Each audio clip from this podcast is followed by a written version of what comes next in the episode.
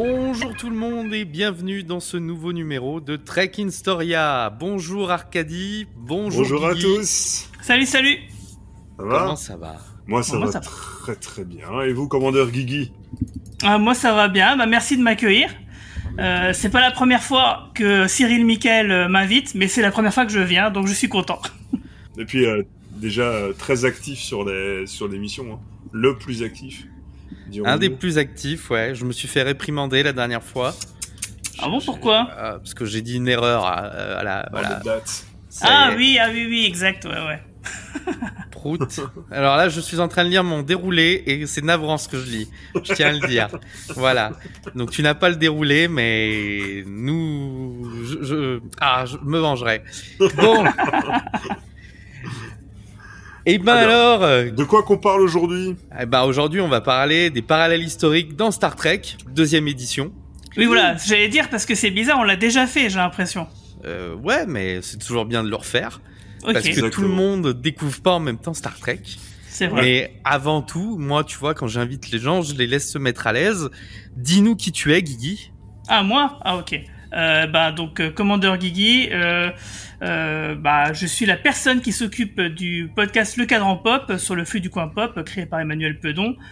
Voilà, principalement pour tout ce qui est euh, Star Trek. Euh, donc, c'est un podcast qui maintenant va fêter son centième numéro euh, après-demain. Donc, euh, je vous invite sur Twitch à venir euh, fêter ça avec nous à partir de 21h. Ça va être bien. On va faire quelques annonces justement pour toutes les choses qu'on va faire en 2024. Et il y aura des choses. Euh, et sinon, bah, je fais un peu de BD, euh, je fais plein de trucs un peu différents, voilà. Tu fais de la BD Ouais, je, je suis auteur, euh, on va dire amateur. Non, je, je rate pas une occasion de faire de la promo. Ah bah vas-y. Voilà, une espèce de, on va dire un hybride entre le franco-belge et, et le comics. Euh, donc une histoire d'invasion extraterrestre dans la ville de Metz. Donc euh, c'était sorti en format fascicule euh, et maintenant que l'histoire est complète, on a tout regroupé ça en album cartonné et c'est sorti en librairie. Ah. Le tome 1 et tome 2 pendant le premier confinement avec le. Covid. Donc du coup, euh, quand c'est sorti en librairie, ça a été une cata. Donc euh, maintenant, j'ai récupéré tous les bouquins et maintenant je les vends. Et du coup, bah, je vous donne rendez-vous à Angoulême sur le stand de Philactère où je serai là les 4 jours à dédicacer. Nice. C'est ta- c'est ton premier ouvrage? Oui, on va dire que c'est mon premier et mon seul pour l'instant du coup. Enfin, il y a deux tomes quoi, mais euh, Ouais ouais ouais. sinon c'est- que du fanzine, que du que du voilà. Bah, les fanzines que j'ai fait pour Star Trek la- l'année dernière, par exemple, pour le Mhm. cadran pop, on a fait un, un cadran pop magazine à l'occasion de notre événement et j'avais fait une petite BD euh, Star Trek Lower Decks où on est, on s'était projeté dedans en tant que personnage. Et j'ai pas eu l'occasion de mettre Cyril Michael dedans, mais euh, alors que je l'avais dessiné, mais euh, c'est que partie remise. J'ai hâte de voir ça. De toute façon, moi, je suis qu'en intérim. Alors euh, voilà, hein. quand je suis pas au fin fond de Raisa ou dans une geôle. euh, la dernière fois, je crois que j'étais dans une geôle, je crois. je sais plus. Bref. Euh, et donc oui, c'est la centième. Ça fait quoi? Ça fait cinq ans? Ça, Ça fait, fait 4 combien ans. 4 Quatre ans. ans. 4 ans. Enfin, Quatre 5 ans. si on compte la, la chaîne YouTube, parce qu'avant le cadran pop, il y avait une chaîne YouTube, euh, qui existe toujours hein, d'ailleurs, mais euh, l'intérêt de la chaîne YouTube pour moi était assez limité, c'est-à-dire que bon bah c'était du boulot de mettre ça en forme, bah, tu sais, hein. Euh, et je préférais me, me focaliser sur l'audio, parce que euh, sur l'audio quand t'as pas de la vidéo à gérer, bah tu peux te permettre, enfin tu peux le temps que tu passes pas sur la vidéo, essayer de faire un truc le plus qualitatif possible en audio. Oui. Et du coup, bah voilà, ça me rend, je trouve que ça rend mieux comme ça de faire seulement du podcast audio. Donc du coup, j'ai lâché l'affaire euh, sur la vidéo. Top top top. Bah après, oui, la vidéo, c'est surtout que ça demande beaucoup de disques durs. Oui, oui Et- aussi, c'est vrai. Si, si on, on enlève euh, la donnée euh, temps, argent, c'est quoi ton projet Star Trek? Ton projet euh, le feu sur Star Trek? C'est-à-dire quoi que j'aimerais faire, tu veux dire? Ouais. Si t'enlèves la donnée temps, la donnée Ah. argent. Alors, figure-toi que j'y pense au moins une fois par semaine. c'est une grosse convention Star Trek de ouf. Euh, parce qu'on a un super palais des congrès à Metz euh, qui est tout neuf et qui est juste collé à la gare. Euh. Qui a été plusieurs fois la plus belle gare de France, hein, je préfère euh, le préciser. la, la ouais, mais la gare de Metz. Je l'ai elle, est- ouais. elle est magnifique. Elle Je l'ai vue il y a quelques Et en temps. fait, Incroyable. le, le palais des congrès, en fait, tu sors du wagon, t'es dans le palais des congrès. Donc c'est Ouais. super pratique. En face, t'as le centre Pompidou-Metz. Euh, voilà, donc euh, c'est vraiment euh, un endroit qui serait assez grand et assez sympa à faire. Et en plus de ça, j'ai plein d'idées euh, j'ai déjà des contacts et tout que je me fais comme ça au cas où, au cas où je gagne au loto, tu vois. Mais voilà, euh, mon, mon, gros projet Star Trek que j'aimerais faire, c'est faire une grosse convention. Comme ça, on y va tous, on se retrouve tous et on fait tous la teuf. Et comment tu C'est parce que c'est vrai que malheureusement, enfin moi, donc je suis sur Bruxelles et à chaque fois que je vois des conventions, que je vais dans des conventions les gars de Star Trek, ils sont pas très nombreux. Hein. Ils ont une table euh, dans un coin, ils se baladent, euh, ils se ils se reconnaissent pas entre eux.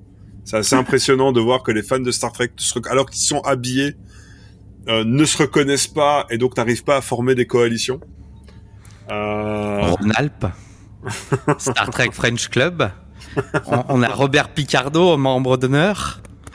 Ah, ah. Et, euh, et c'est vrai que ce serait génial d'avoir une vraie convention accès euh, centralisé Star Trek. Euh.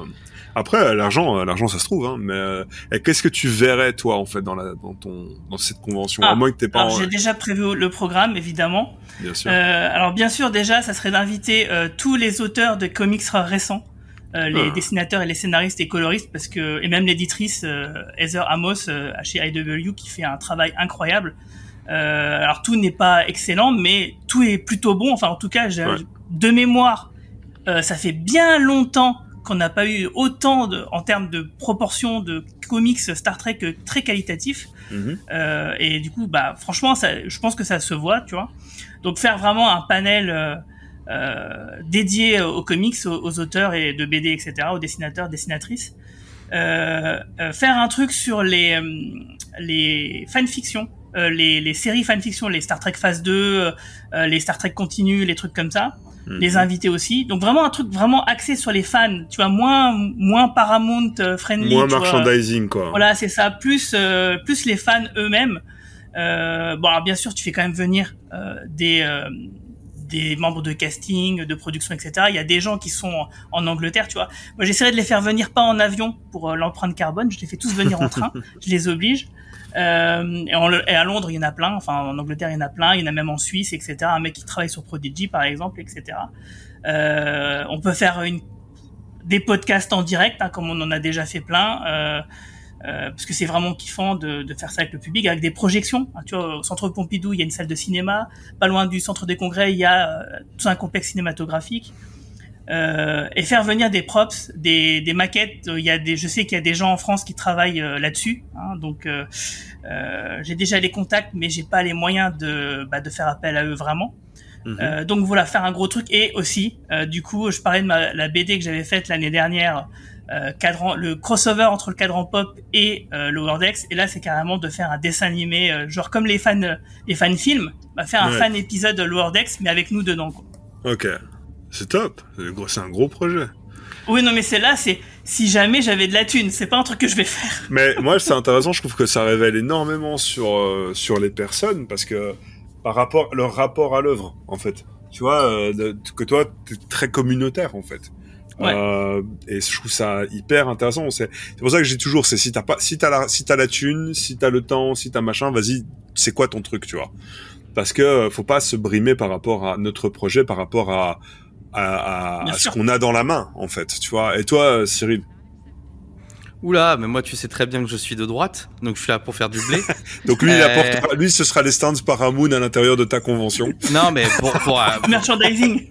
Pour, info, moi j'ai géré pendant un temps euh, la, la, la Geek Touch de Lyon, donc je connais le prix on est sur euh, ne serait-ce qu'un petit truc, ça chiffre très très vite. Les nuits d'hôtel, ça va très vite. Ah euh, moi, si ça tenait qu'à moi, euh, pour qu'un événement soit bon, il faut qu'il soit viable.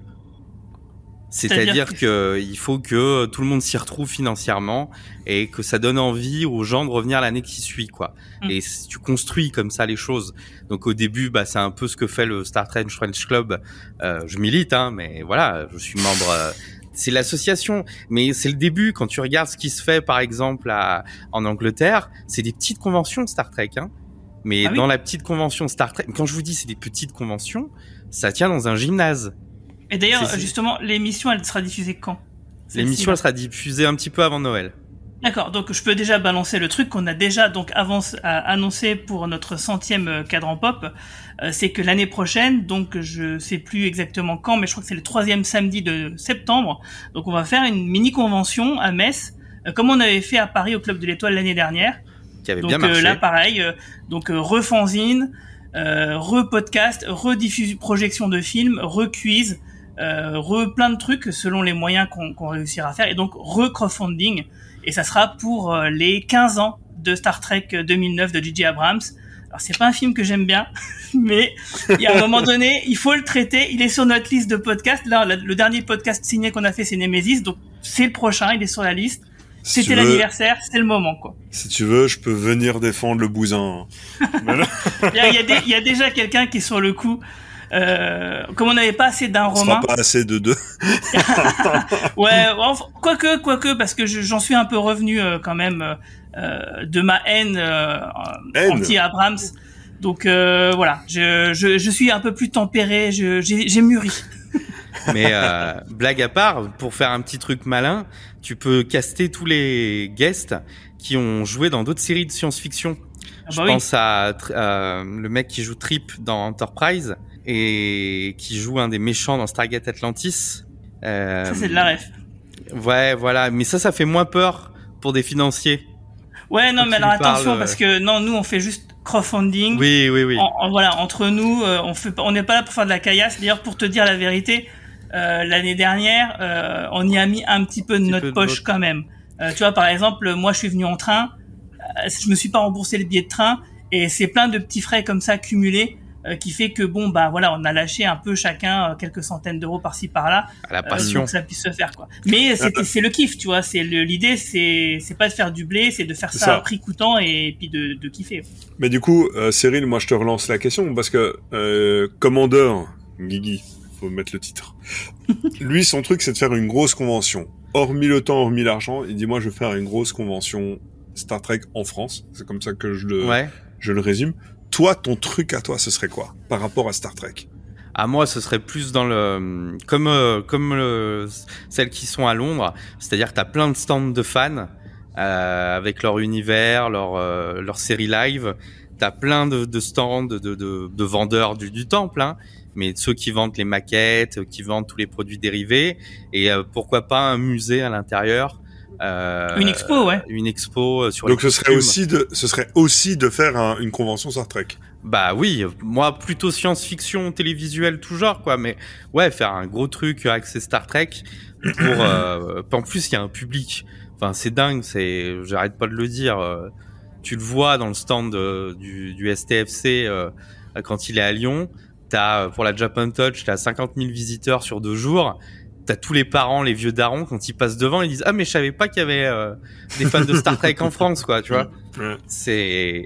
Ouais, mais ils, ils- ils sont là pour un truc, mais est-ce qu'ils viendraient spécifiquement pour du Star Trek? Je suis moins sûr. Moins sûr, moins sûr. Par contre, j'ai une question. Est-ce que vous m'entendez bien? Parce que je Très vois mon son, il a l'air d'être plus Il est un que peu plus bas euh, que le, mais ne, ne le bouge pas, je le bougerai en, D'accord. en Mais on t'entend. En pas. tout cas, la réception, elle est impec. D'accord. Nickel. Bon, alors aujourd'hui, on se voit pour une bonne raison, les enfants. On va parler des parallèles. Va falloir qu'on parle. alors, moi, j'ai divisé ça en plusieurs petites parties, mais dans les parallèles historiques, on peut commencer par discuter de l'époque TOS. Ah oui, il y en a plein. Il y en a Ouais. pas mal. Euh, et moi, je vais tout de suite mettre les pieds dans le plat. Est-ce que je peux t'embêter? Oui, vas-y. Juste pour ceux qui nous écoutent, parce que du coup, le, on est en train de rentrer directement. Donc, euh, petite présentation. Donc, dans Star Trek, euh, par- à travers la science-fiction, on sait, ils, ils abordent plein de sujets. Euh, ça peut être philosophique, ça peut être scientifique, ça peut être mor- principalement moral. Euh, jusque là, vous êtes d'accord avec moi. Si vous avez une, euh, si vous avez une précision à apporter, n'hésitez pas. Euh, et parmi les épisodes ou les films ou les récits, certains euh, sont abordent des sujets historiques contemporains à euh, la période à laquelle ils ont été écrits. Je donne un exemple euh, très très connu, euh, l'épisode 6, le film le sixième film avec la, la lune des Klingons qui explose. Praxis, ouais. Voilà, et donc en fait, euh, je vais euh, niveau histo, je vais dire euh, complètement de la merde, mais donc c'est la fin du bloc soviétique, c'est ça? Oui, oui. Est-ce que quelqu'un peut répondre à ma place de ce à quoi ça correspond ce, Alors, ce moment-là? l'explosion de la lune de Praxis, c'est euh, apparenté à l'explosion de Tchernobyl, qui pour beaucoup d'historiens euh, serait le début de la fin vraiment, euh, qui a ensuite précipité le- la chute du mur de Berlin euh, deux ans après. Et en 91, c'est vraiment là où le bloc soviétique, donc au moment où le film est sorti, où le bloc soviétique a explosé. Quoi. Voilà. Et donc du coup, à travers ce récit, bah, en fait, le film aborde ce sujet-là et euh, à travers une aventure va soulever quelques questions. L'une des questions que j'aime beaucoup dans ce film, c'est comment tu fais que derrière Star Trek Beyond aborde légèrement. C'est-à-dire, c'est comment tu fais euh, quand ça a toujours été tes ennemis. euh, pour les Klingons en tout cas, et euh, du jour au lendemain, bah, ils veulent signer un traité de paix. euh, on fait comment?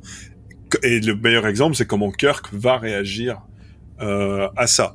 Euh, Hmm. Pourquoi Star Trek Beyond? Parce qu'il y a ce principe-là du, euh, de, je sais plus comment il s'appelle, euh, le méchant, Idris Elba, qui euh, était euh, était fait pour la guerre et qui en fait du jour au lendemain, oui, mais maintenant on vit en une période de paix, euh, tu n'as plus ta place. Et donc en fait, c'est cette question-là qui est abordée, donc entre autres à travers Kirk. Euh, et donc voilà, donc on va aborder la plupart des épisodes euh, ou des histoires euh, historiques. Donc là, je te rends euh, la main, euh, Cyril, et euh, vas-y, fais-nous rêver. Bah, j'allais poser une question à, à, à Guy. Effectivement, pour ceux qui ont regardé la série classique TOS, comme Marina dans l'épisode de- dernièrement là, qui nous expliquait son admiration pour euh, The Original Series, on a souvent, à raison, comparé les Klingons avec les grands méchants communistes, Ouais. communistes soviétiques. Paradoxalement, moi, avec le recul, ça m'a jamais sauté aux yeux. J'ai toujours plus vu que le côté Chine communiste Tu vois, que le soviétique. japonais, ouais. Ouais, voilà. Mais euh, vas-y, Guigui, dis-moi. Pas, pas, pas japonais en tout cas, mais euh, euh, oui, c'est vrai. Euh, quand je t'ai je t'ai écouté la dernière fois, euh, après c'est le, le bloc communiste, on va dire. Tu, tu peux le résumer comme ça, mais c'est vrai qu'on on parle beaucoup de la Russie, euh, mais euh, c'est vrai qu'on pourrait très bien dire c'est le communisme dans son ensemble. Euh, Ouais. déjà parce que effectivement les, les attributs graphiques euh, des Klingons, on dirait un peu euh, des, des guerriers mongols, quoi. Donc du coup effectivement un peu plus asiatique.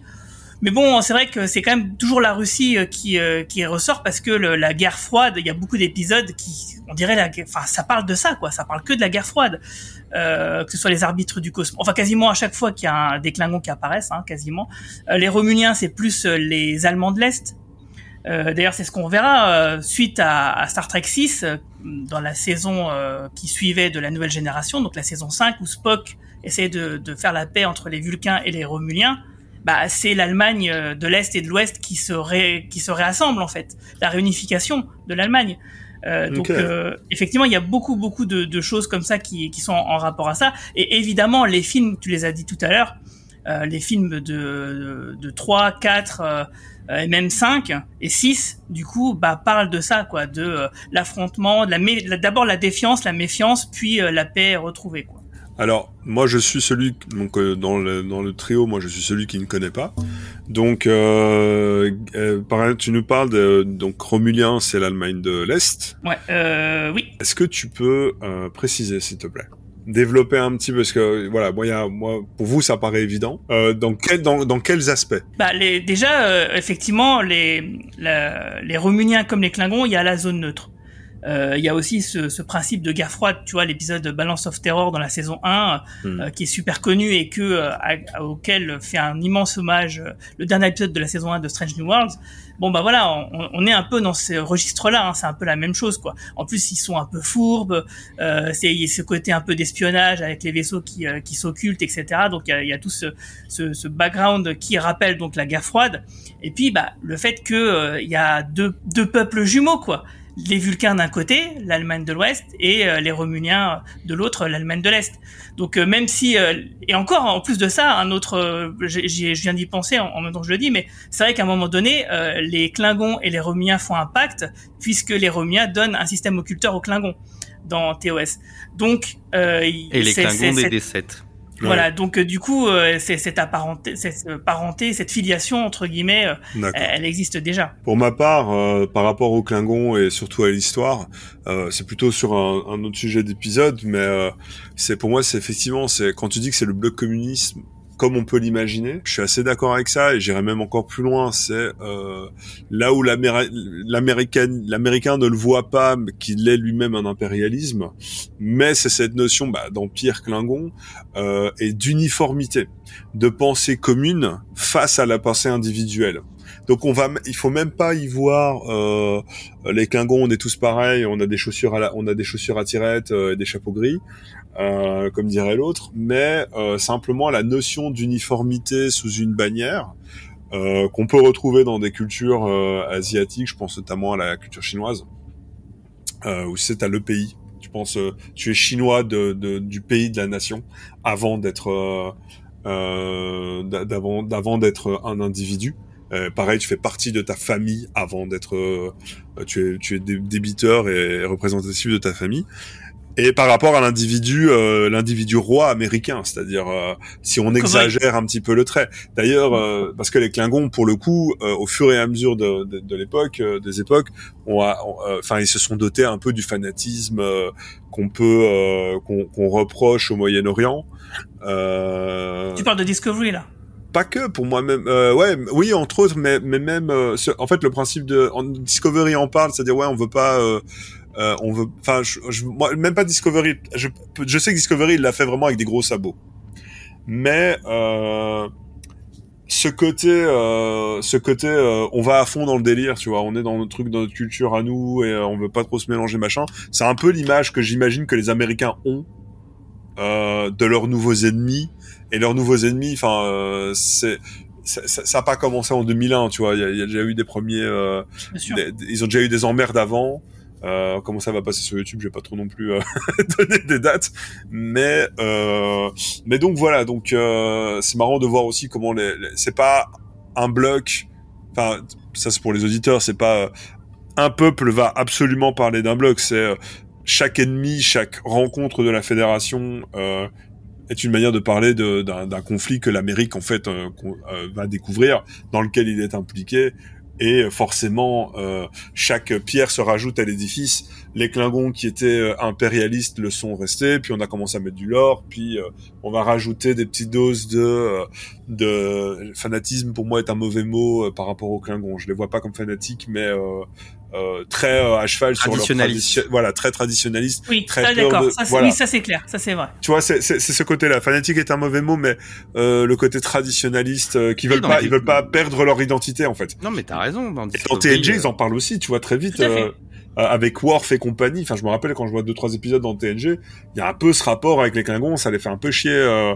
Enfin ok, mm. c'est la fédération, mais calmez-vous les gars, tu vois. C'est vrai que le chancelier Goron, il, il met des distances, euh, il, il c'est vrai qu'ils parlent beaucoup, ils sont très fiers, ils parlent beaucoup de leur identité, qu'ils veulent pas qu'elle soit euh, entre dissolue dans un voilà. dans, dans leur alliance avec la fédération oui ça c'est tout à fait vrai et c'est vrai que c'est un, trait de caractère que on peut imaginer qui viendrait justement bah, des pays de l'est quoi Donc, ouais qu'en tout cas euh, ils s'imaginent que les américains s'imaginent c'est ça euh, c'est le, le, le, le, cliché euh, de, du Klingon, c'est vrai qu'il est proche du cliché russe en fait euh, dans d'autres séries, genre 24 heures chrono par exemple, tu Tout vois. à fait. D'ailleurs même, même le discours euh, qu'on peut euh, russe euh, qui est ah non mais ils vont nous ils vont ils viennent avec leur culture américaine bah, c'est un peu ce qu'on entend oui. c'est ça.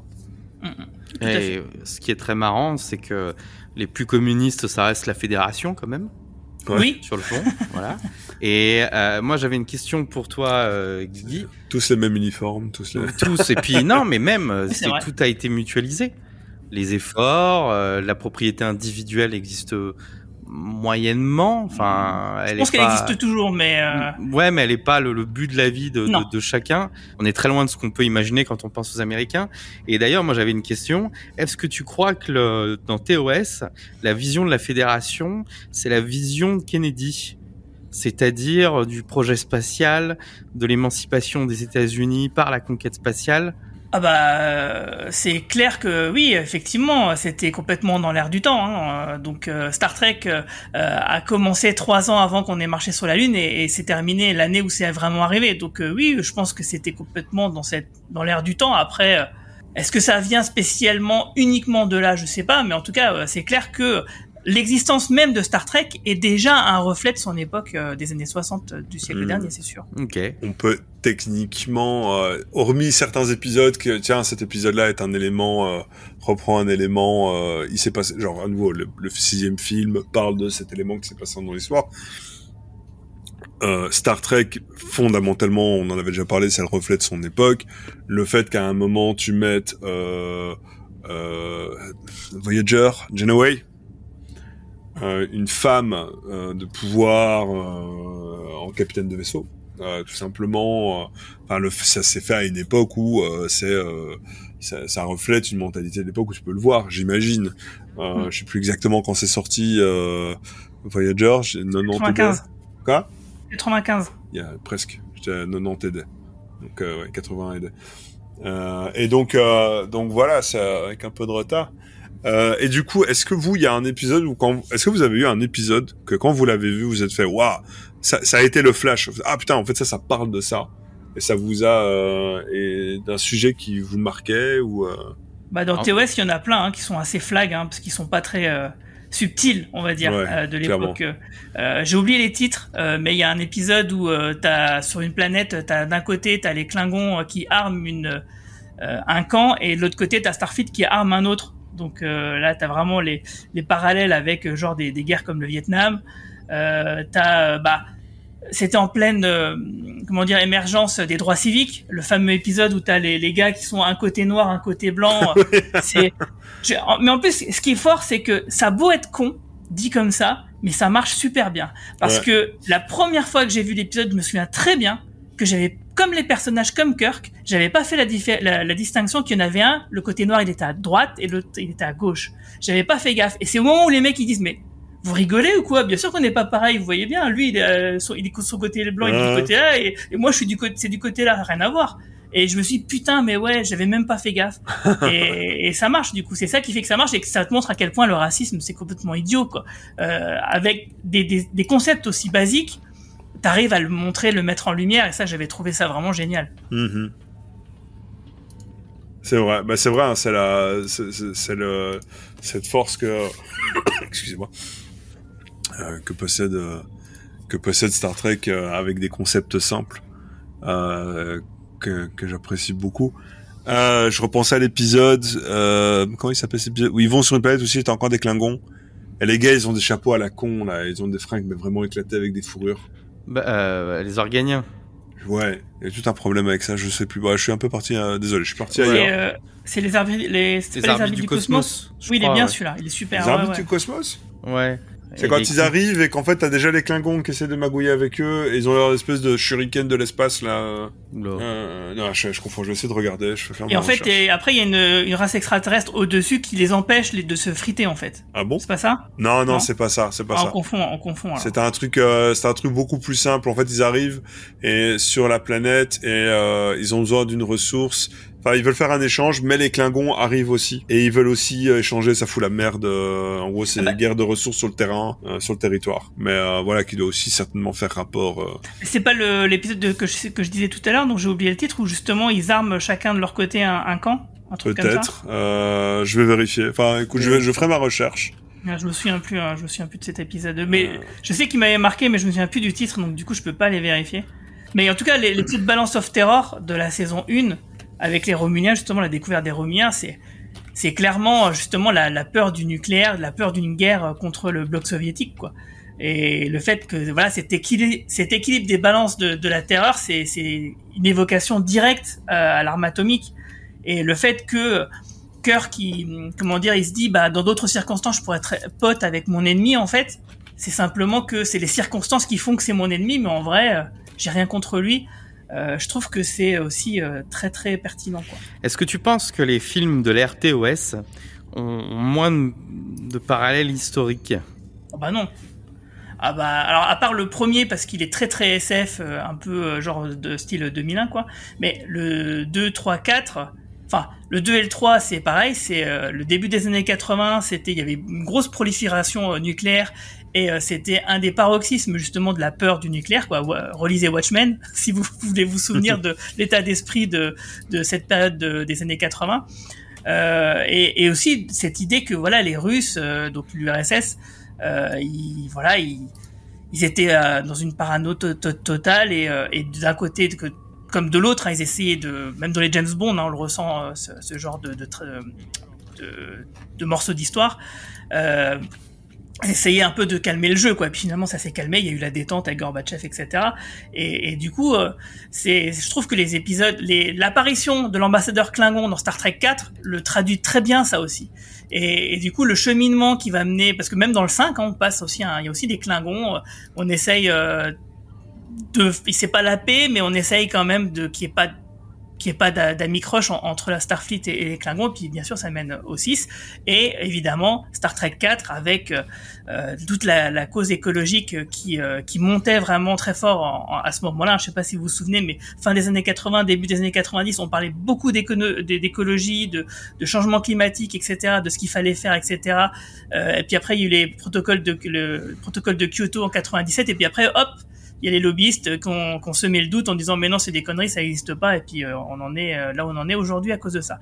Mais euh, au à la fin des années 80 début des 90 il y a eu un éveil qui a été étouffé sur la crise écologique. Et je trouve que Star Trek 4 met bien ça en lumière. Hmm. justement. Donc les films TOS à part le premier et le 5 un peu parce que c'est vrai que c'est un peu superficiel ce qui s'y passe bah du coup t'as as quatre films sur 6 qui sont plutôt dans l'air du temps quoi ce qui est bien plus finalement que les films de la nouvelle génération. Hmm, on va en arriver.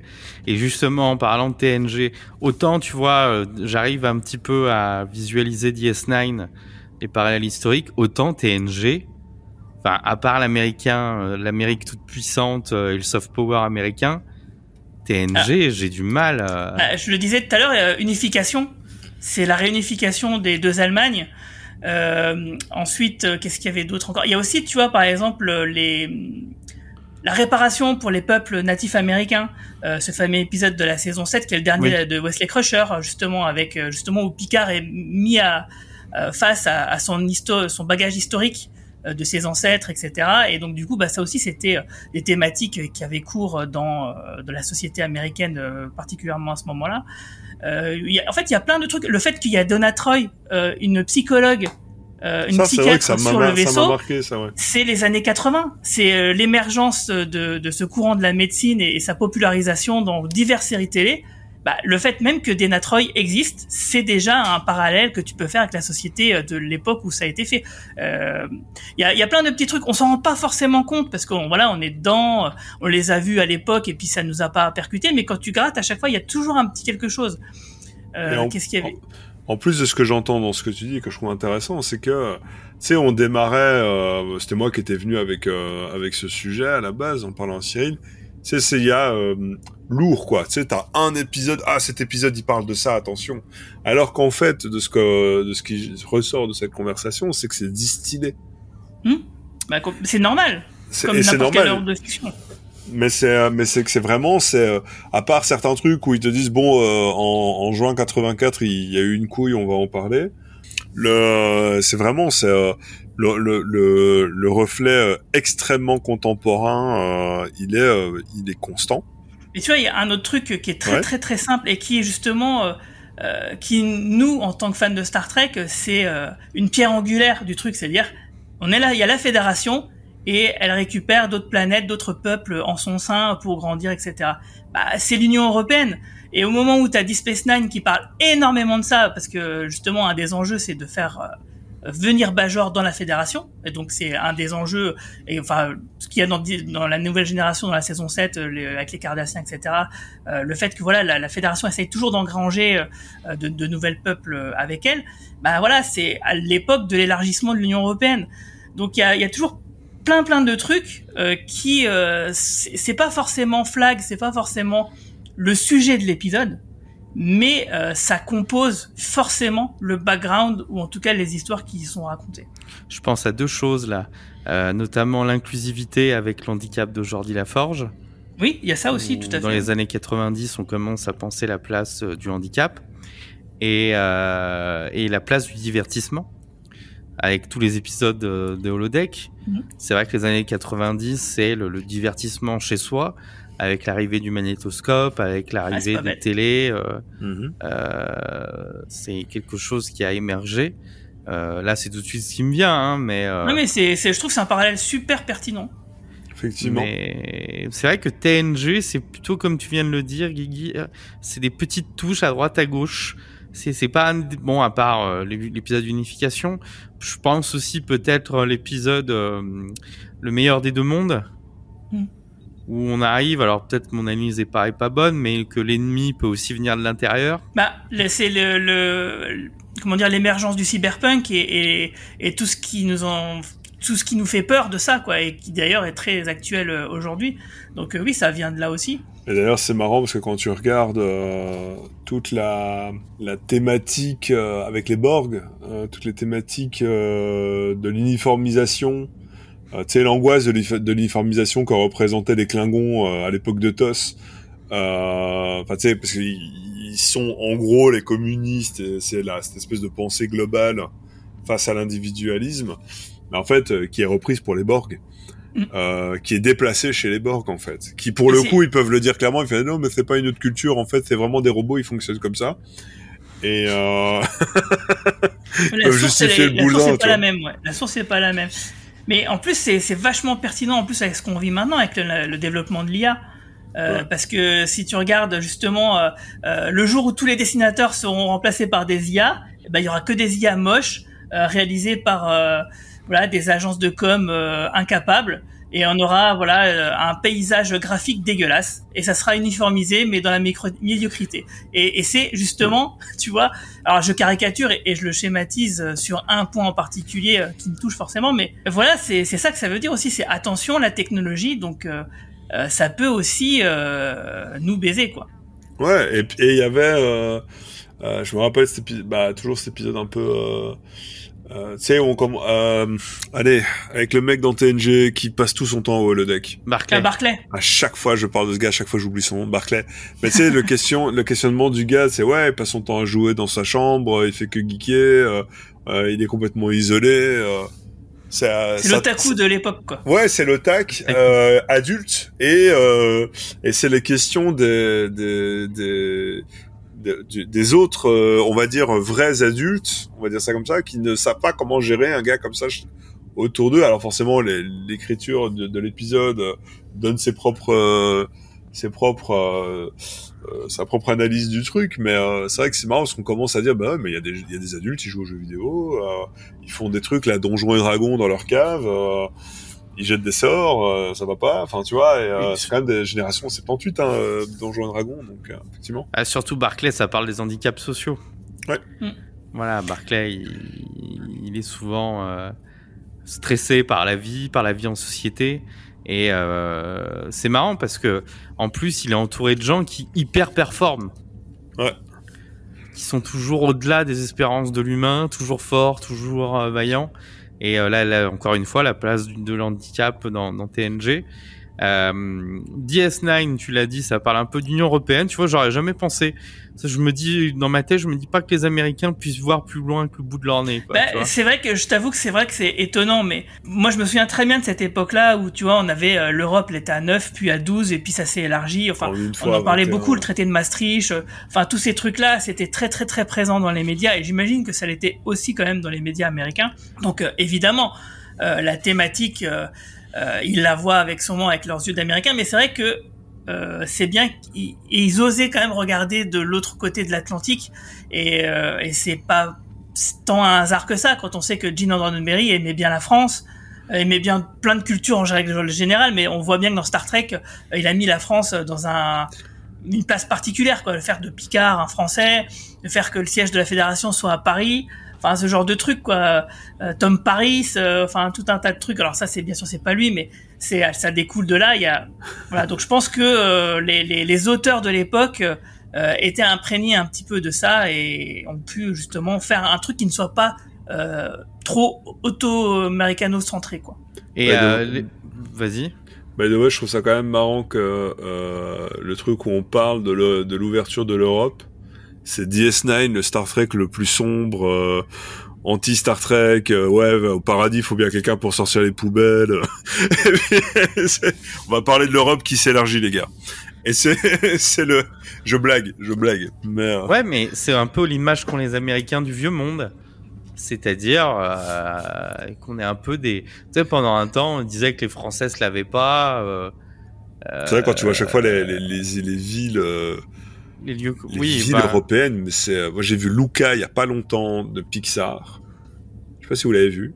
Non. Ça, ça se passe en Italie et, euh, et quand j'ai mis le film, j'ai fait putain waouh c'est ça le racisme et, euh, euh, parce que c'est euh, il y a pas d'électricité, enfin si ils ont des Ah bah ampoules, oui, hein. ça, oui. C'est euh, ils ont tous en Vespa, euh, ils boivent des, ils mangent des gelato, euh, la télé ça existe pas, enfin mais euh, ça va, euh, on est euh, aussi évolué, si pas plus pour certains endroits, mais c'est bah, ils ont vraiment une vision très euh, Mais ouais, disons le que- vieux continent quoi. Mais là, euh, il y avait l'Union européenne, bien sûr, mais euh, parce que pour moi, le, le Starfleet, enfin, la Fédération, c'est un mix entre l'ONU et l'Union européenne. Ouais. Et euh, il y avait aussi la guerre des Balkans dans les années 90, euh, l'éclatement de la Yougoslavie. Donc, euh, c'est aussi un peu de ça dont parle euh, Deep quoi. C'est un peu la métaphore. Bon, c'est la métaphore de plein de choses en, vérité, mais euh, c'est vrai qu'à cette époque-là, il y avait ça, quoi. Et c'était très présent dans, nos médias à nous, et, comme les Américains étaient aussi impliqués hein, d'une manière ou d'une autre, et ça l'était forcément chez eux. Donc du coup, les auteurs de Star Trek étaient forcément abreuvés de ça. D'ailleurs, bah, je, t'as la, meilleure preuve, c'est, je, viens d'y penser, c'est euh, euh, l'avant-dernier épisode de la saison 3 de X-Files. Euh, justement, il y a, une référence, voilà, à, un génocidaire serbe qui est recherché par le tribunal international. Quoi. C'est juste une information comme ça, c'est pas le sujet de l'épisode, mais c'est pour dire que voilà, c'était les Américains étaient quand même au courant de ce qui se passait à ce moment-là. ouais. Et forcément, ça les a euh, inspirés entre guillemets quoi. Je dirais fascinant. Je trouve Ouais. ça fascinant tout ça. pour les pour les Bajorans, j'avais lu ça aussi, ouais, que ça avait rapport avec la, la guerre au Kosovo. Bref, euh, et je suis en train de réfléchir à Voyager. Voyager, ça pourrait être le parallèle de quoi? Ah. D'un dernier soubresaut. Euh, euh, je me rappelle de la promo de Voyager où ils avaient tous des objets du Tufur, Oui, je me souviens de cette pub. ouais. voilà, avec la- le caméscope, l'ordinateur, le CD-ROM. Euh, c'est un peu la bulle euh, numérique qui explose. Voyager. Enfin, j'arrive pas. sources peut-être, puisque comme tu me dis que c'est à la base ça devait être du survival, euh, euh, enfin ça, ça aurait pu être, Ça aurait du dû. ça aurait dû être du survival space. Euh, C'était peut-être le retour aux sources parce que le survival euh, implique des environnements inconnus, environnements inconnus que tu avais dans TOS. Euh, Mm. Moi j'aime toujours euh, définir TOS comme euh, c'est de du, du l'espace odysséen. Euh, donc tu vas d'île en île et tu, re- tu rencontres un roi sur son île et il est tout seul, il y a personne d'autre et tu tu vois c'est un peu comme ça. Puis t'es plus loin, t'as un cyclope et puis ainsi ainsi de suite. Et peut-être que Voyager était un peu euh, à cette époque de euh, on rouvre les frontières, on essaie d'imaginer ce qu'il y a, je sais pas, euh, ce que ce que euh, si on repart à l'aventure dans un environnement qu'on ne qu'on ne Ouais. a Si, inventé, à imaginer en fait. Euh, parce que c'est pour moi c'est ça, hein, le c'est ça je trouve ça d'ailleurs il y a une symbolique euh, qui est probablement pas voulue euh, mais très belle au fait que arriver sur la lune c'est la fin de Star Trek euh, TOS c'est justement c'est ok les gars maintenant la science vous a amené sur la lune c'est fini de faire les cons avec euh, des mecs euh, moitié noirs et moitié blancs euh, qui sont juste scientifiquement pas possibles vous comprenez? Vous voyez je pense j'ai un peu cette symbolique là et peut-être que Voyager en fait c'était le, le une volonté du rêve Alors, y a- moi je pense qu'il y, a- y y plusieurs choses. Je pense que tu as raison, il y a ça. Et d'ailleurs, euh, à ce propos-là, Voyager va fait mieux, va plus loin que TOS, puisque TOS, Kirk, de temps en temps, il revient sur Terre. euh, Ouais. Il a ses ordres de Starfleet, donc il n'est pas coupé du monde. Son Odyssée, elle est quand même euh, voilà, elle est Balisée. relativement euh, pépère, quoi. Euh, la sa mission de 5 ans, on, on la ressent pas vraiment. Alors que Voyager, ils sont bien obligés puisqu'ils sont vraiment tout seuls, tout seuls, euh, abandonnés euh, euh, dans un océan d'incertitude. tu la sens tellement pas que t'as l'impression que ça en dure trois quoi Exactement. Euh, mais par contre, euh, du coup, je sais plus ce que je voulais Je suis dire. fier euh, de par cette blague. Ouais, elle est, elle est très bonne, elle est très très bonne. Euh, Et donc du coup, ils ont été beaucoup plus loin que de TOS dans le dans par l'espace rapport à odysséen. ça, ouais. Euh, mais du coup, j'avais un deuxième point pour Ah, rebondir là-dessus. désolé. Et j'ai, merde, j'ai oublié.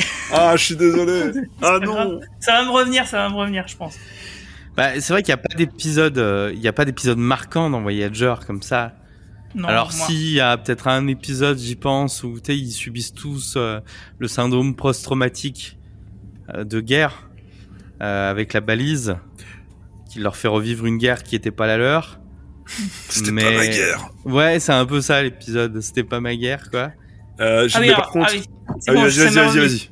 Donc en fait, le, le, là je parle toujours de la genèse de Voyager, c'est-à-dire qu'il y avait déjà ça, de revenir un peu aux sources effectivement, et puis d'aller plus loin de ce que ce qu'a fait TOS, d'une manière en tout cas plus cohérente, plus crédible. Euh, mais aussi euh, la volonté des producteurs à l'époque, c'est comme Deep Space Nine, euh, c'était de s'éloigner euh, de l'image trop propre qu'avait la nouvelle génération, c'est-à-dire que le capitaine Picard et son équipage, c'est vraiment l'élite de l'élite, c'est la crème Ouais, de la crème de l'utopie. Par contre, les autres, c'est pas autant comme ça, mais il faut trouver une justification pour le montrer. Donc, Deep Space Nine, c'est aux confins de, de l'univers connu, enfin de, de la frontière de la Fédération. Et euh, Voyager, et bah du coup, on va les mettre avec des euh, des opposants, des renégats de, de Starfleet qui se sont opposés à la politique de la Fédération avec la guerre contre le- les Cardassiens, etc. Et du coup, pour avoir un équipage moins lisse. Ouais. Euh, pour que ce soit vraiment dans l'air du temps, quoi, de, de ce que attendait un peu le public, mais sans pour autant égratigner euh, euh, bah, ce qu'était Picard et, son équipage. Et d'ailleurs, j'ai une question par rapport à pour toi, Cyril, par rapport à ce que tu me demandes. Tu dis oui, il y a peut-être pas. Ok, il n'y avait peut-être pas de d'épisodes euh, marquants, mais est-ce qu'il y avait des environnements marquants? Moi, je pense par exemple premier épisode de DS9 euh, quand ils vont dans une espèce de planète euh, dimension parallèle, je sais plus quoi. L'univers miroir? J'en sais, j'avoue que j'en sais rien. C'est dans le premier épisode, les double premiers épisodes pilote avec Cisco et Ah, ils quand arrivent. il va dans le vortex. Ouais. ah, Et ouais. tu fais ah yo les gars en fait maintenant le- l'espace c'est grand tu vois on peut faire des fonds verts euh, tu vois est-ce que euh, Voyager aurait expérimenté des idées visuelles en fait parce que c'est ça le- l'espace odysséen c'est c'est ma définition puisque c'est un terme que j'ai un peu inventé c'est euh, tu t'affranchis des règles de la science pour pouvoir euh, te permettre euh, à nouveau du merveilleux dans le sens médiéval du terme c'est-à-dire, euh, là-bas, il y a un troll, euh, tu vois, du, de l'inexplicable, sauf que c'est scientifique. Oh. Euh, Ouais, ils sont pas allés, ils sont pas allés aussi loin. Je, ouais, sans, aller aussi loin à part après. Donc t'as l'année de l'enfer, double épisode qui est intéressant. Qui est super. Il redéfinit un peu euh, le, la dureté dans Star Trek. Même il va pas dans le, le côté un peu Merveilleux, ouais, voilà. euh, graphique quoi. Ouais, voilà, il va dans le côté dur. euh, Plus, plus, plus réaliste. Ouais, ce qu'aurait Ouais. dû être en fait Voyager et dans ce double épisode en fait. Tout à fait. Et euh, après, j'ai réfléchi. euh, euh, à part les épisodes avec les Borg, Mais en fait, moi, il y a un truc, c'est que je me dis que Voyager finalement était en avance sur son temps parce que euh, le docteur holographique, il soulève beaucoup de, Oui. de questions par rapport à la légitimité de l'intelligence artificielle. Euh, c'est déjà dans Voyager que le docteur holographique écrit un roman et on ne lui reconnaît pas les droits puisque c'est une intelligence artificielle. Ouais, il n'a pas les droits. C'est et du coup son roman il est publié euh, sans son consentement et euh, du coup se pose la question de à qui appartient les droits du roman écrit par le docteur holographique? Est-ce que c'est la personne, euh, le professeur Zimmerman qui a créé le programme du docteur Est-ce que c'est le docteur lui-même ou est-ce que c'est la personne? Et en fait, Ouais. on, a clairement ces euh, questions-là qui sont mises sur le devant de la scène avec des mid-journées, des chat GPT et ce genre de conneries. Quoi. Donc euh, quelque part, il était quand même un peu en avance sur pas mal de choses, euh, en tout cas à, à ce niveau-là. Après, c'est vrai que Voyager, bon, c'est quand même une des séries. euh, bon, ils étaient un peu fatigués les scénaristes euh, à, à cette époque-là. La série, elle, elle est sympa. Elle est sympa parce que les personnages sont sympas, mais c'est vrai qu'en termes d'histoire, il y a beaucoup de déjà vu, de redites, euh, Ouais. et ils sont beaucoup moins inspirés. il y a beaucoup de bonnes idées. Enfin, je pense en fait c'est ça moi qui m'a tué sur Voyager, c'est il y a plein de bonnes idées mal exploitées. Ouais. Euh, je pense ne serait-ce qu'au bac, au, au- le Voyager a des programmes informatiques euh, liquides avec les, les biogels. Mhm. Bah une ou deux fois il chope la grippe et puis c'est tout quoi, tu vois. C'est dommage, il y avait des choses à faire parce qu'on y arrive à ça en plus aujourd'hui. T'as raison, c'était pré- précurseur sur plein de trucs, mais avec des idées pas abouties. En parlant de choses pas abouties qui n'a duré que quatre saisons, on peut parler d'Enterprise. Mm. Regardez un peu la transition. Ah bah Bon, c'est- sûr que là, la- la- le parallèle, il est, il est flagrant, quoi. Bah, il y a avant et après euh, la destruction des deux tours. Bah et oui. je parle pas du Seigneur des Anneaux. Euh, Il y a, il y a un petit peu avant ce côté très américain. euh, on est les plus forts, on est les plus beaux. Et puis, bah après, ce qui s'est passé euh, le, ce, ce jour-là, où, euh, où on est obligé de mettre des pincettes, c'est incroyable à cause d'un robot. Mais euh, où tu Ah, sens que, le- Ouais. ouais, Ah, Tu peux, te faire, tu peux te faire euh, ban ta- pas ban, mais euh, striker d'accord. ta chaîne et machin la- et tout. euh, ouais, au moins la ou, vidéo. euh, quoi. voilà, ou, euh, ou euh, genre, euh, comment on dit ça euh, Ils te reconnaissent le truc, font Ah, ça c'est pas bien. voilà. Ah, d'accord. Bref, ça, il y a eu ce, ce contre-coup où l'Amérique se réveille un matin en s'avérant qu'il y a des gens qui la détestent. Et Ah, merde alors. Et, et ouais, là, ça, ça s'est marqué dans Enterprise. Mais ce qui était intéressant dans Enterprise, c'est euh, ce qu'on peut vivre aujourd'hui avec euh, le, tu sais, la, la démesure d'Archer. C'est-à-dire? Bah, c'est-à-dire qu'il commence à virer du côté obscur de la Force pour se venger, quoi. Ah, Et euh, on l'a vu, ça, les Américains qui ont, enfin, qui ont Ouais, gros, une fois, ils ont vrillé. euh, Ils ont vrillé, euh, sous l'émotion, quoi. Et clairement, euh, Enterprise, tu sens que ça fait partie de ces séries qui ont été marquées par leur temps, mais direct. Pas par une ère, mais vraiment leur temps direct, quoi. C'est une réponse directe. Ouais. c'est vrai. Bah, D'ailleurs, dans le même genre, euh, à une autre échelle, mais euh, Discovery, pareil. Bah, Discovery, euh, Bah, Ouais. Si, euh, par rapport, à partir du moment où tu, tu inclus, euh, moi j'appelle ça le cahier des charges, euh, au sein même de ta narration euh, en filigrane et tout ça, euh, tu, as, tu es marqué et que ça fait partie de tout, de tous les questionnements que tu retrouves dans la plupart de, de- des œuvres de fiction que tu retrouves euh, à cette période-là, euh, c'est que tu es marqué directement par, euh, bah, par ces questions-là, tu vois. C'est pas genre juste on, on reproduit le pattern qu'il y a partout, c'est, euh, enfin tu vois, c'est. Discovery, c'est plutôt la fin de- du monde bipolaire comme tel comme on l'a connu et du monde multipolaire comme on comme il est maintenant. Ouais. C'est-à-dire ouais, que la menace, pense, elle, ouais. euh, Elle est vue protéiforme, ouais. elle est voilà, elle prend toutes les sources, elle est interne, elle est externe. Euh, L'utopie peut vite basculer. euh, on l'a vu dans la saison 2. euh, euh, elle peut vite basculer dans Bon, même dans la 1. Hein. ouais dans, dans la dictature. Euh, et dans la 3, la saison 3, c'est carrément, je me rappelle plus. Ils sont c'est déjà les- dans le, le, futur c'est le burn, c'est l'effondrement, Ouais, quoi. voilà. C'est, euh, C'est l'effondrement énergétique. écologique. Voilà, donc, euh, C'est, c'est, alors c'est hmm.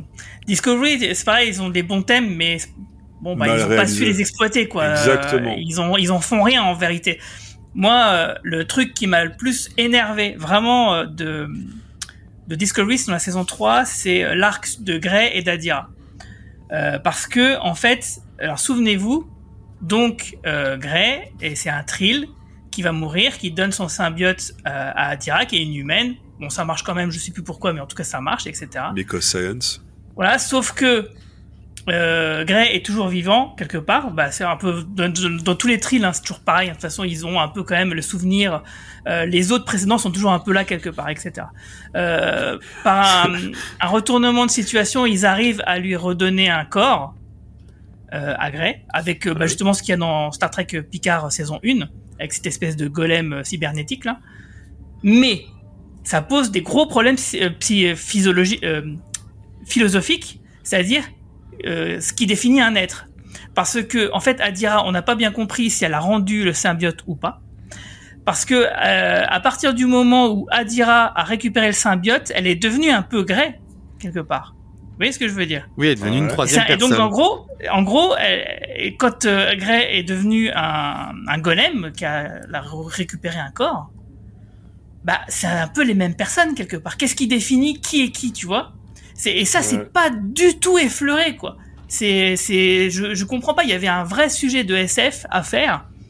euh, qui est philosophique et qui aurait en plus de ça il y a- ça aurait été intéressant parce qu'il n'y a pas d'antagonisme il n'y a pas de ouais il y aurait pu avoir aller un, pour mettre un peu d'enjeu un problème médical euh, à gérer mais putain ils en parlent pas ça et ça c'était vraiment c'était euh, de, de l'or en barre quoi pour faire un double épisode génial où on fait que causer de qu'est-ce qui définit un être? Est-ce que c'est les souvenirs, pas les souvenirs euh, Le cas là qui est impossible de de- de- d'un trill qui euh, d'un ancien autre trill, est-ce qu'il a récupéré son symbiote ou pas? On le sait toujours. À saison 4, on le savait toujours pas. Enfin, en tout cas, moi, j'avais pas compris. Du coup, on sait on sait pas. Et- il y a plein de sujets comme ça que Discovery euh, met sur la table qui sont des sujets en or et qui finalement elle ne traite pas. euh, parce que il faut mettre de l'action. Quoi. Ouais, voilà, il faut mettre de l'action parce que c'est feuilletonnant, parce que tous les personnages, tous les acteurs doivent sûrement avoir un contrat qui fait qu'ils doivent apparaître dans tous les épisodes, en tant de temps d'antenne, etc. Par exemple, dans, dans les autres séries, les anciennes séries, euh, bah, les, les, personnages principaux tournaient d'épisode en épisode, et puis ça arrivait euh, plusieurs fois qu'il y avait des deux, trois personnages, on les voyait pas du tout de l'épisode, par exemple. Ouais. Bon bah là, ils ça ils le font pas, et du coup, ils sont, on est obligé de se carmer des scènes redondantes euh, qui bouffent du temps d'antenne parce que euh, le, le comme tu dis, le cahier des charges est comme ça, alors que il y a, à côté, il y a clairement un truc plus intéressant à développer qui n'est pas fait. Quoi. Donc, euh, donc voilà, pour moi, euh, le, le, truc le plus contemporain que qu'a Discovery, euh, c'est la, c'est le mal qu'a fait euh, le modèle Netflix euh, aux séries télé euh, des années 2010. C'est de ça, c'est de ça que je parle hein, aussi. Moi, c'était pas par rapport au modèle de de, de création, mais euh, c'est de ça que je parle effectivement, où il se calque complètement au modèle Netflix euh, dans ses thématiques, dans sa manière de construire euh, des récits et dans la manière d'aborder ces thématiques. C'est surtout ça, c'est pas les thématiques le problème, c'est la manière de les aborder. C'est ça, ouais. une thématique, pour moi, je considère une thématique n'est jamais un problème. Aucune thématique n'est problématique. Euh, le problème, c'est euh, la manière dont tu l'abordes et donc ce que ça dit à la fin. Mm. Le meilleur exemple aura toujours, sera toujours et Ever sera euh, Eric Cartman, qui est le pire des personnages euh, que vous puissiez croiser dans la rue, mais parce qu'il est puni, vous comprenez le propos, et parce qu'il est ridiculisé, vous comprenez le propos.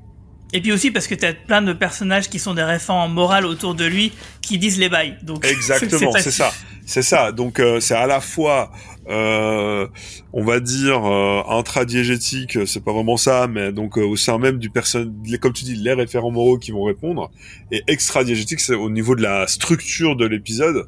Euh, où les personnages ne peuvent pas faire grand chose à part subir ce que le scénario leur a dit qu'ils subiraient. Euh, et donc pour moi, en ça, vu l'impact que ça s'est pris, donc le cahier des charges Netflix, on va l'appeler comme ça, euh, pour moi, c'est un peu comme euh, Enterprise, sauf que Enterprise, c'est par rapport à son époque. Euh, Netflix, c'est la réponse pour avoir pour faire du blé. oui et non. Il y a aussi un truc qu'il faut pas oublier, c'est que euh, juste avant Enterprise, il y a un petit film, je sais pas si vous en avez entendu parler, qui s'appelle Star Wars: La menace fantôme, qui a lancé la mode des préquels. Euh, et du coup, le cahier des charges de Enterprise, il était peut-être aussi par là, tu vois, parce qu'il y a à la fois dans Deep Space Nine, dans Voyager et aussi dans Enterprise, il y a cette volonté de on va faire du Star Trek un petit peu gritty, un petit peu sombre. Comment on peut le faire d'une manière détournée? Bon, bah ce coup-ci, on va faire la préquelle quoi. Les mecs qui sont moins évolués à l'époque, donc on peut y aller. Et, c'est pareil, tu vois, il y a cette mode qui était lancée. Star Trek s'est rattaché à ça.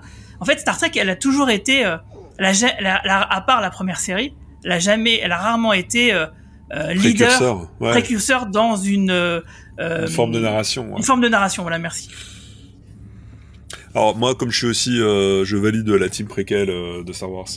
Euh, je ne reproche pas. Euh, oui, non, mais c'est pas un reproche. Hein, je ne reproche pas la prélogie d'exister, mais effectivement, après euh, les préquels, c'est vrai que c'est vrai que Star Wars a ouvert a ouvert la porte. Ah, c'était la mode hein, dans les années 2000.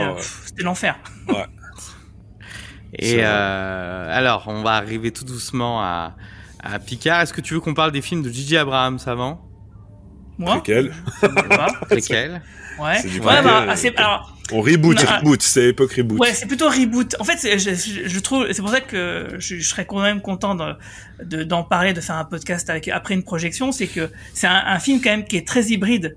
Euh, c'est à la fois une préquelle, c'est à la fois une séquelle, c'est à la fois un remake. C'est enfin, c'est un peu tout en même temps. Quoi. Et je trouve que c'est important, c'est la KTL. Il faut pas le considérer par le premier, mais faut c'est les deux en même temps. Les trois. C'est le non. Euh, parce que euh, 1 et 2, c'est euh, c'est vraiment euh, un bloc. Euh, en plus, chapeauté par Gigi Abrams. Beyond, je crois qu'il vient même un poil plus tard. Et c'est pas la même team.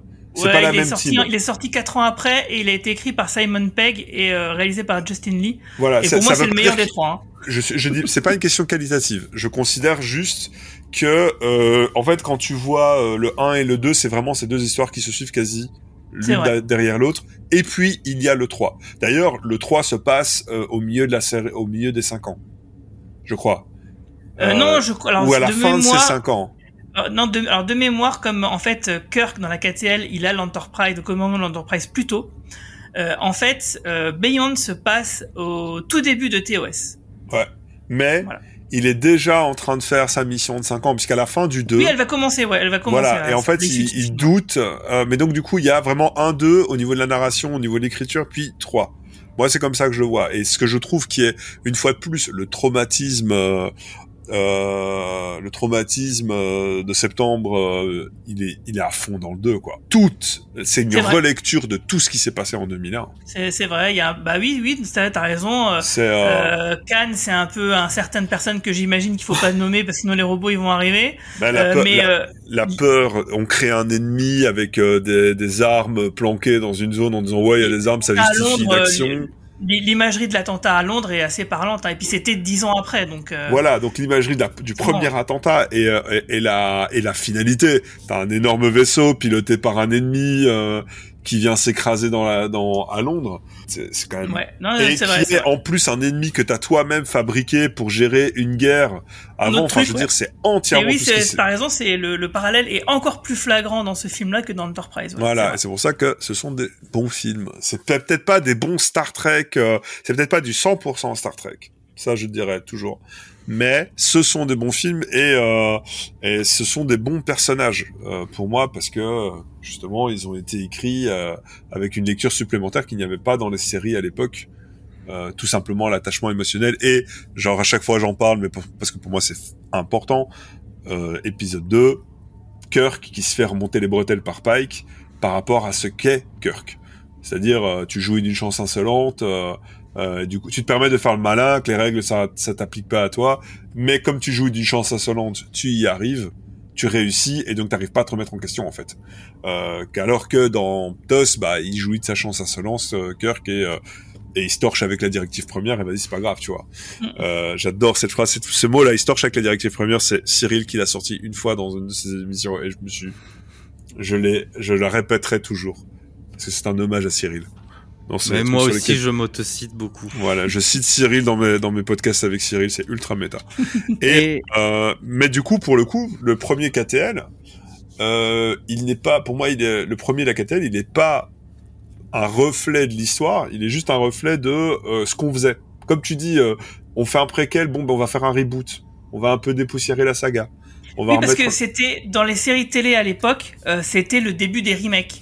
Ouais. Euh, Il y en a eu plein. Il y a eu Galactica, il y a eu Kojak, euh, il y a eu plein de remakes qui ont en général pas bien marché, à part Galactica, hein, c'est un des rares exemples.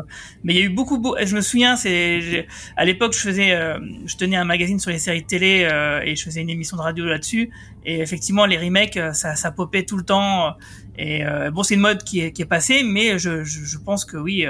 Euh, euh. Abrams, euh, ça a été le. Bon, en même temps, c'était après avoir fait le film Mission Impossible aussi, donc euh, il y, a, il y a toute une certaine logique. Ça, ça arrivait à la fin d'un cycle, et euh, je trouve que le, le film de 2009, du coup, il a été assez malin là-dessus euh, pour rebondir dessus du- de la manière la plus la plus fine possible. Tout à fait. En tout cas sur le sur le papier. Tout à fait. Ouais, parce que Finn sur le... Voilà. Après sur l'écran, c'est moins. Enfin, hein. C'est après, ouais, vas-y. C'est ça, là, là, on va rentrer dans le, dans le débat KTL et c'est autre chose. voilà. Et passons à Picard. Une fois, je t'ai entendu dire, Guigui, que Picard, notamment la saison 1, c'était sous fond de la crise des migrants que qu'on avait connue, nous, en Europe. Et oui, d'ailleurs, c'était dans le podcast qu'on avait fait précédemment sur les parallèles historiques dans Star Trek. C'était Voilà. dans la- le volume 1, tout à fait. Euh, bah oui, parce que euh, bah, les Romuliens, euh, qui, enfin, c'était, on était en pleine crise migratoire euh, avec la Syrie, avec, euh, enfin, vous savez, hein, tout ce qui, tout ce qui s'est passé, quoi, et qui se passe encore malheureusement, qui est toujours pas terminé. Et, euh, et Picard finalement parle de ça parce que c'est des, des, des réfugiés romuliens que euh, finalement la Fédération ne veut pas aider euh, pour plein de raisons euh, différentes, hein, qui euh, qui peuvent s'entendre euh, sur le hum, comment dire sur, Sur le, le grand plan de la géopolitique galactique quoi.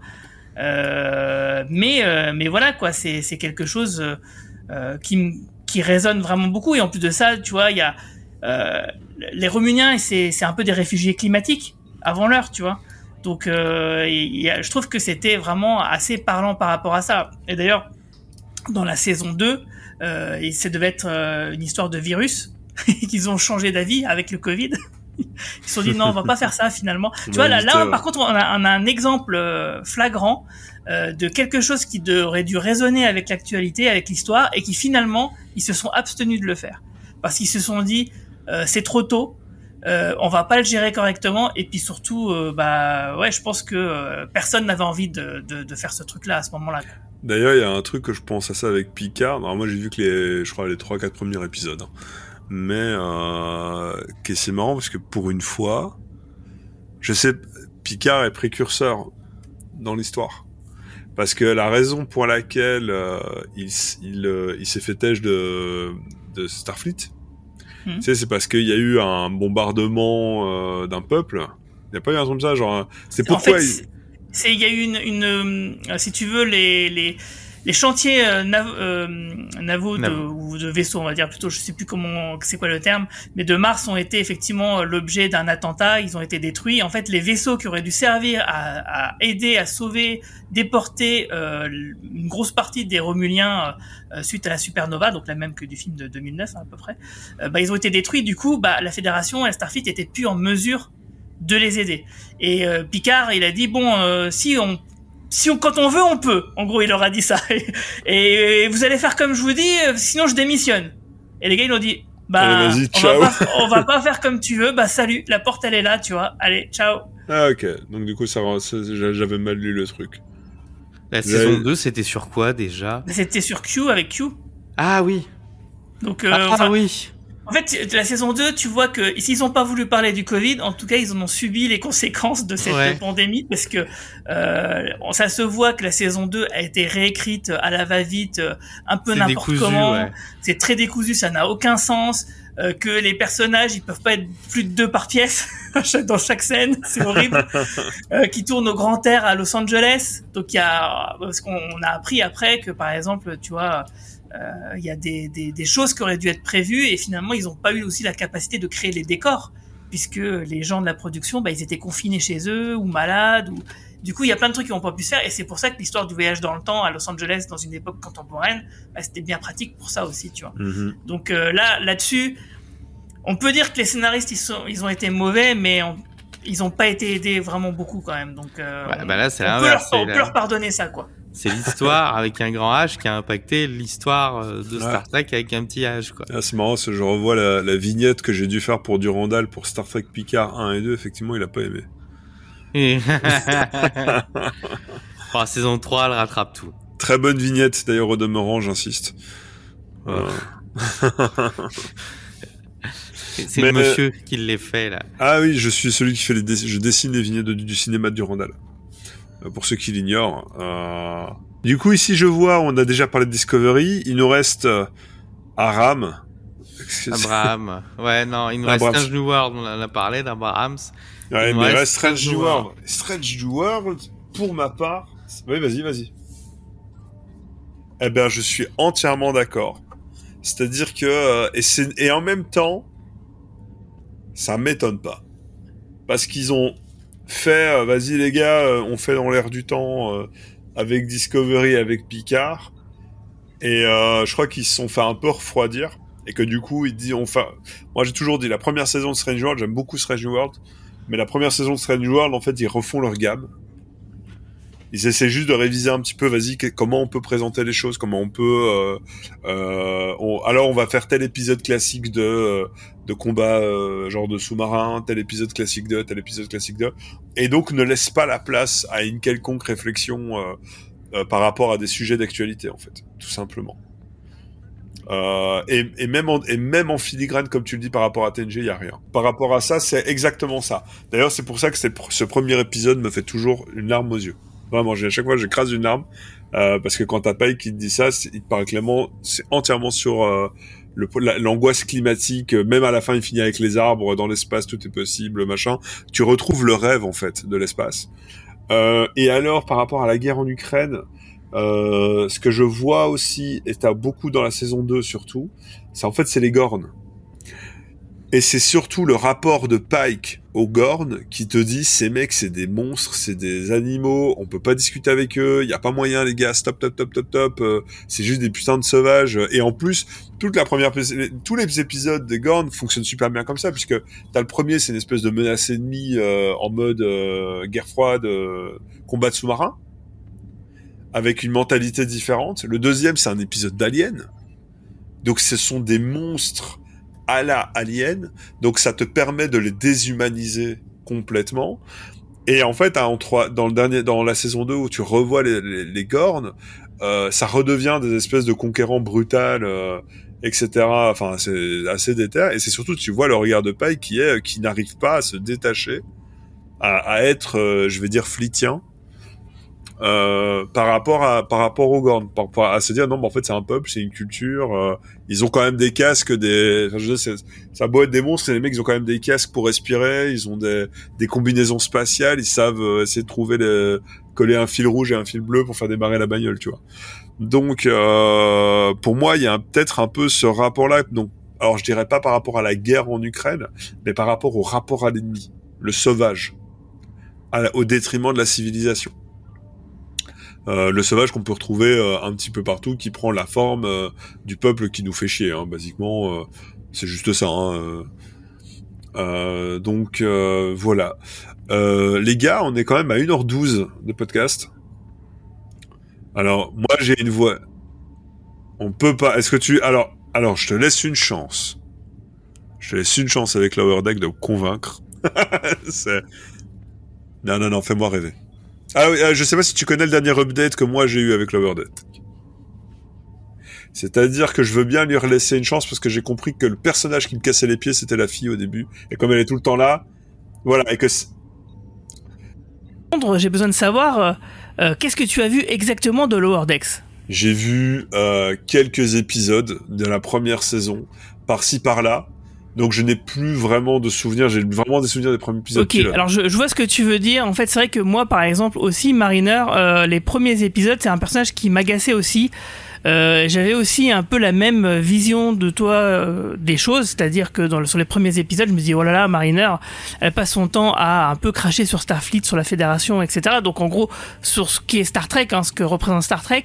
Mais au final, euh, on se rend compte que peut-être euh, c'était une volonté de Mac McMahon euh, de partir de ce point de vue-là, en tout cas au début, parce que peut-être que c'est des consignes qu'on a données, parce que vu que Alex Kurzman, il fait en sorte qu'effectivement à chaque fois Starfleet et la Fédération soit remis en cause par un personnage principal qui va euh, de lui-même devenir le héros et puis finalement porter euh, lui tout seul les valeurs de la fédération contre la fédération elle-même finalement.